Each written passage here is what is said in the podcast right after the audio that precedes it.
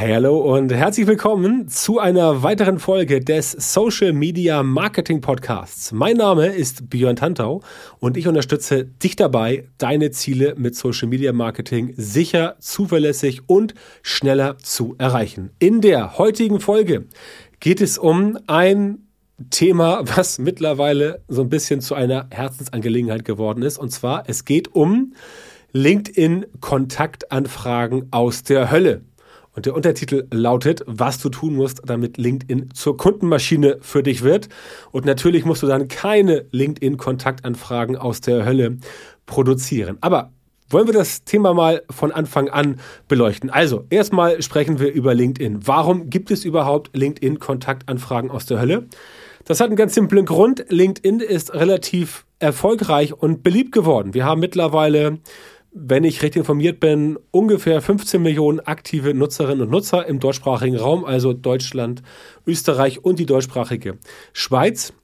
Bei LinkedIn findest du quasi, ja, mittlerweile alles, was Rang und Namen hat, irgendwie im B2B-Segment und im B2B-Sektor. Ja, das heißt also, ähm, da ist ordentlich was los. Jeder, der irgendwie unterwegs ist im Bereich B2B, der ist letztendlich auch bei LinkedIn. Aber auch viele Menschen, die ähm, Angestellte sind und einen Job suchen. Das heißt, auch für B2C ist bei LinkedIn letztendlich ein bisschen was zu holen. Und das ist auch einer der Gründe, warum es immer mehr von diesen LinkedIn-Kontaktanfragen aus der Hölle gibt bedauerlicherweise, aber es ist halt wie es ist und damit muss man dann halt leben. Aber nur weil du damit leben musst, heißt es ja nicht, dass du dich auch so verhalten musst. Ja, Insofern diese Episode oder diese Folge heute extra für dich, damit du diese Fehler nicht machst, beziehungsweise damit du auch entsprechend diese Kontaktanfragen aus der Hölle erkennst, darauf nicht reinfällst und dann dich letztendlich nicht mit solchen Leuten ja, beschäftigen musst, die dir auf Dauer letztendlich nur auf den Keks gehen. Also, Frage an dich erstmal, wann hast du die letzte Kontaktanfrage, also Vernetzungsanfrage, wie es bei LinkedIn ja heißt, bekommen. Und das wird wahrscheinlich nicht so lange her sein. Denn wie gesagt, bei LinkedIn ist viel los. Es gibt dort immer mehr Mitglieder und das ist auch wirklich gut. Manche sagen, also was heißt wirklich gut? Manche sagen, LinkedIn wird mehr und mehr zu Facebook, wie es vor ein paar Jahren war.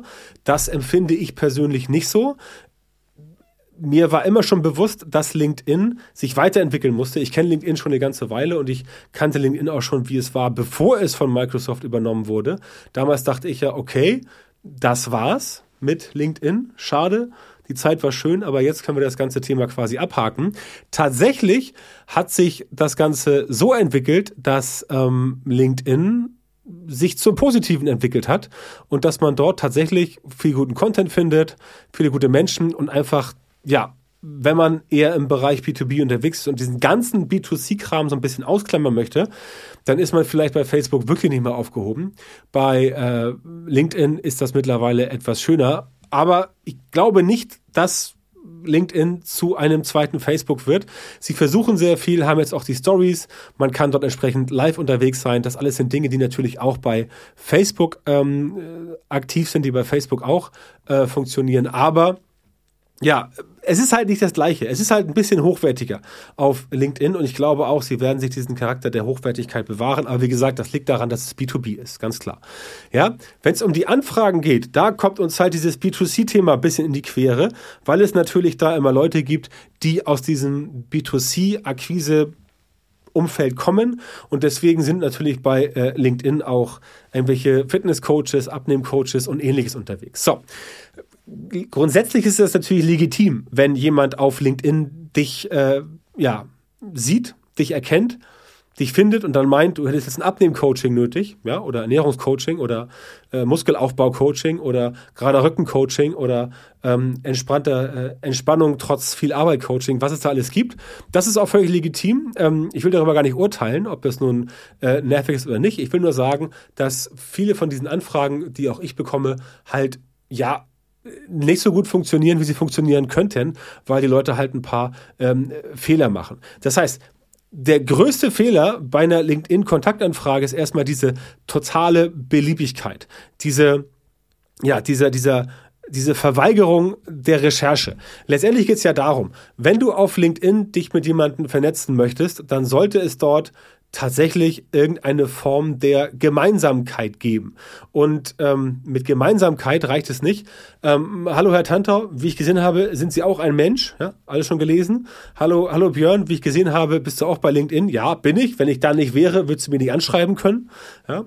Oder äh, hallo Björn, wie ich gesehen habe, ähm, hast du auch äh, Interesse an so und so. Wobei dieses Interesse an so und so, das zeigt schon, dass die Person bereits etwas re recherchiert hat. Und das ist quasi bei LinkedIn-Kontaktanfragen so, ähm, nicht das Geheimrezept, weil das ist kein Geheimrezept, das ist ein ganz simples Rezept, dass du einfach ein bisschen recherchieren musst. Ja, also die Suche nach Gemeinsamkeiten ist entscheidend und hier darf es quasi keine groben Schnitzel geben. Beispielsweise könntest du gucken, ob die Person, die du kontaktieren möchtest auf LinkedIn, ob die in einem Seminar von dir war oder in einem Webinar von dir. Und dann könntest du die Person quasi anschreiben und dafür sorgen, dass diese Person dort mit dir in äh, Kontakt tritt. Ja, das kannst du machen. Das ist eine Gemeinsamkeit. Das ist eine relativ starke Gemeinsamkeit, ähm, dass jemand im eigenen Webinar war. Das kann man auf jeden Fall machen. Wenn ich meine Facebook-Ads-Webinare halte, mache ich das auch ganz gerne. Ich gucke mir an und sage, na, ich habe gesehen, du warst bei mir im Webinar. Ähm, ich würde mich freuen, wenn wir uns vernetzen, weil du im Webinar warst und weil du vielleicht noch Fragen hast. Dann stehe ich für Fragen gern zur Verfügung. Beispiel. Ja, sowas kann man machen.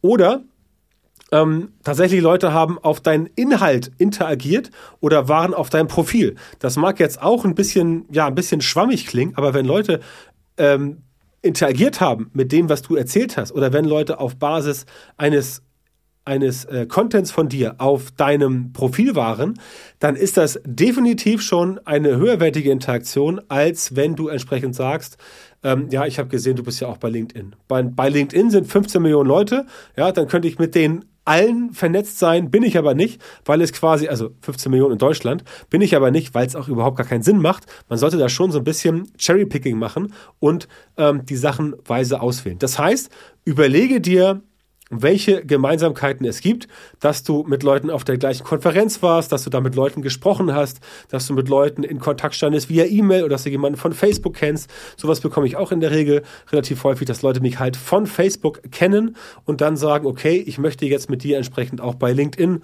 ähm, mich vernetzen. Das funktioniert auch relativ äh, gut. Und natürlich, wie eben gesagt, Engagement by Content. Was auch gut funktionieren kann, ist, wenn man gemeinsame Kontakte hat. Dass man sagt, okay, pass mal auf, ich habe dich gefunden hier bei LinkedIn ich habe gesehen, du hast auch mit dem und dem zusammengearbeitet. Ähm, das ist ein guter Bekannter von mir und deswegen, ähm, weil er mit dir bekannt ist, würde ich mich gerne jetzt mit dir auch vernetzen. Ja, also diese, diese Mutual Followings, die es gibt, also die, die, die gleichen, äh, äh die gleichen Leuten, denen man folgt, das ist auch ein Aufhänger, weil das auch eine persönliche Note reinbringt. Letztendlich musst du immer überlegen, was gibt es für persönliche Ansatzpunkte? Wie kannst du persönlich mit den Leuten äh, in Kontakt treten und wie kannst du dafür sorgen, dass die letztendlich auch sehen, ja, das ist auch eine sinnvolle Kontaktaufnahme, weil es entsprechend äh, persönlich ist. Ehe, äh, äh, ähnlich ist sowas wie auch ähnliche Interessen. Ja, wenn du im, wenn du im Profil siehst, jemand interessiert sich für irgendeine exotische Kampfsportart und du bist da auch voll mit dabei, dann kannst du logischerweise auch mit der Person mal reden, weil du letztendlich dich auch für diese Kampfsportart interessierst. Ne? Das wäre letztendlich auch mal eine Möglichkeit. Ist jetzt auch ein bisschen weit hergeholt, aber wenn du überhaupt nichts findest, möchtest aber trotzdem mit der Person dich vernetzen, weil du beispielsweise dort eine Akquise machen möchtest, dann haut das Ganze hin und natürlich sowas wie ehemalige Firma oder Uni. Das heißt, wenn ihr auf derselben Uni wart, wenn ihr in derselben Firma wart, kann man sagen, so Alumni-Style, wir vernetzen uns mal. So, ich habe es eben schon gesagt, warum gibt es überhaupt diese LinkedIn-Vernetzungsanfragen. Es gibt jetzt drei Möglichkeiten, die ich primär sehe, um sich zu vernetzen. Erstens mal, was eben gesagt, du möchtest Akquise machen. Also du möchtest einen Neukundenkontakt ähm, akquirieren und dafür sorgen, dass die Person mit dir in Kontakt tritt, damit du ihr später irgendwas verkaufen, anbieten, äh, ähm, präsentieren kannst, wie auch immer. Also klassischer äh, Sales Approach. Das ist das Erste. Das Zweite ist, dass du einfach tatsächlich Leute wiederfindest, die du kennst, Freunde, Bekannte, Verwandte und so weiter. Geht mir auch so. Hab gerade neulich ähm, meine Cousine auf äh, LinkedIn meine Cousine auf äh, LinkedIn gefunden, beziehungsweise die war auf meinem Profil, habe ich sie angeschrieben, so, hey Mona, wie geht's? Lass mal connecten. Ähm, oder war es Marlin? Einer von den beiden war es, das sind Zwillinge, deswegen, ich kann sie nie auseinanderhalten. Sorry an die beiden, aber das ist mein Fehler. Ähm, das ist also ein Punkt, wo man ganz klar sagt, okay, das ist eine Gemeinsamkeit, familiär bedingt, äh, Freundeskreis und so weiter. Da kann man definitiv sagen, ich möchte mich vernetzen, weil wir sind ja verwandt. Wenn der Verwandtschaftsgrad es hergibt und wenn ihr entsprechend euch auch mögt. Ja, das gibt es natürlich auch immer, dass Verwandte sich nicht mögen. Aber das sind so Sachen, das ist das Zweite. Und das Dritte ist, dass du letztendlich sagst, okay, das ist ein interessanter Kontakt, dem du jetzt vielleicht nicht primär was verkaufen möchtest, zu dem du keine persönliche Bindung hast, aber das ist eine Person, die du gerne im Netzwerk hättest, weil sie interessant ist. Beispielsweise, ähm, du findest aus deiner Branche irgendeine Branchengröße, irgendeinen, irgendeinen wichtigen CEO oder irgendwas, der auch viele Sachen bei LinkedIn teilt.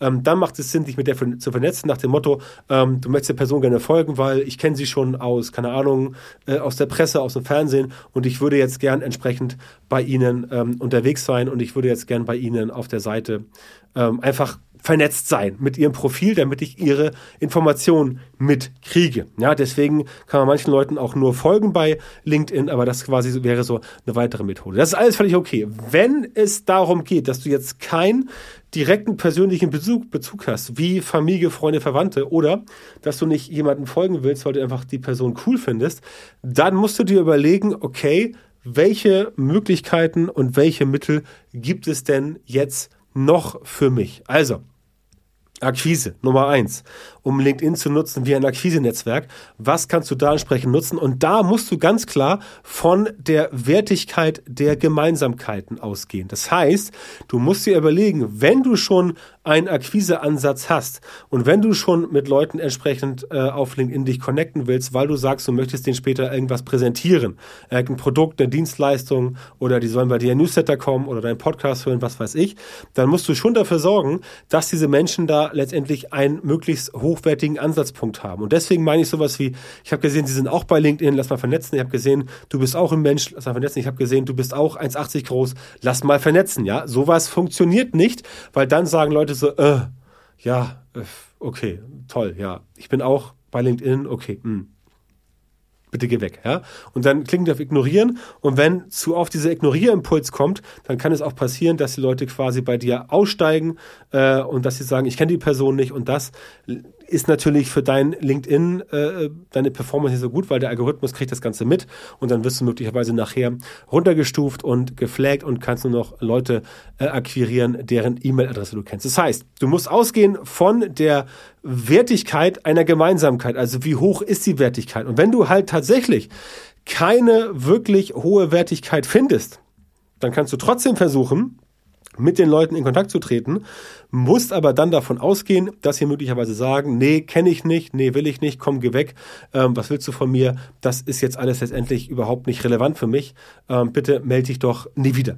Ja, solche Sachen gibt es. Die meisten antworten auch gar nicht zurück. Die löschen das Ganze einfach. Und wenn du äh, äh, Glück hast, gibt es dann vielleicht einfach mal eine Rückfrage. Ja, ähm, was soll das denn? Oder woher kennen sie mich? Und so weiter. Ja, das letztendlich ist dieser äh, springende Punkt, dass du dafür sorgen musst, ähm, dass diese Wertigkeit halt eine gewisse äh, also dass diese, dass diese Gemeinsamkeit eine gewisse Wertigkeit hat, weil sonst sagen die Leute, ich meine, denk an dich selber, wie würdest du es machen? Wenn jemand dich anspricht, so, ja, ähm, ich wäre gerne mit dir befreundet, weil mir gefällt deine Jacke. Würdest du auch sagen, danke fürs Kompliment, aber äh, das reicht mir nicht. Ja? Weil du die Person gar nicht kennst. Und so ist es ja auf LinkedIn auch. Das heißt, auch das so ein gern gemachter Fehler, dass Leute quasi sagen, okay, ähm, Social Media ist irgendwie angeblich unpersönlich, ist digital, ich kann da irgendwie alle möglichen Leute anhauen.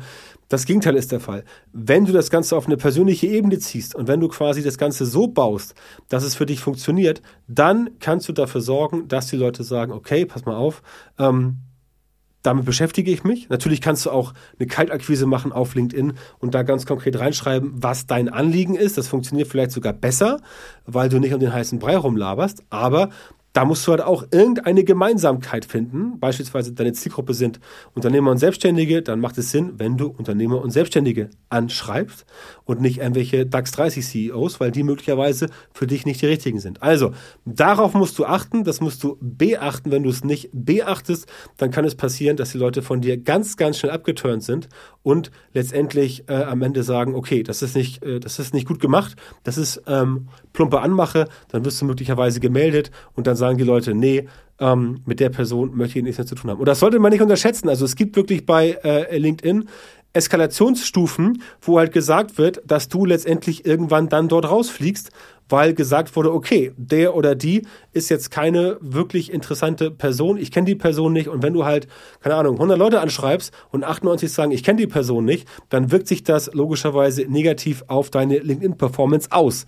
Das musst du einfach wissen und das ist etwas, was ich dir gerne ersparen möchte, deswegen erzähle ich dir sowas. Ne? Ähm, also, bitte nicht übertreiben, bitte nicht einfach so äh, querbeet irgendwie wie wahnsinnig irgendwo, äh, irgendwo rum versuchen zu kontakten.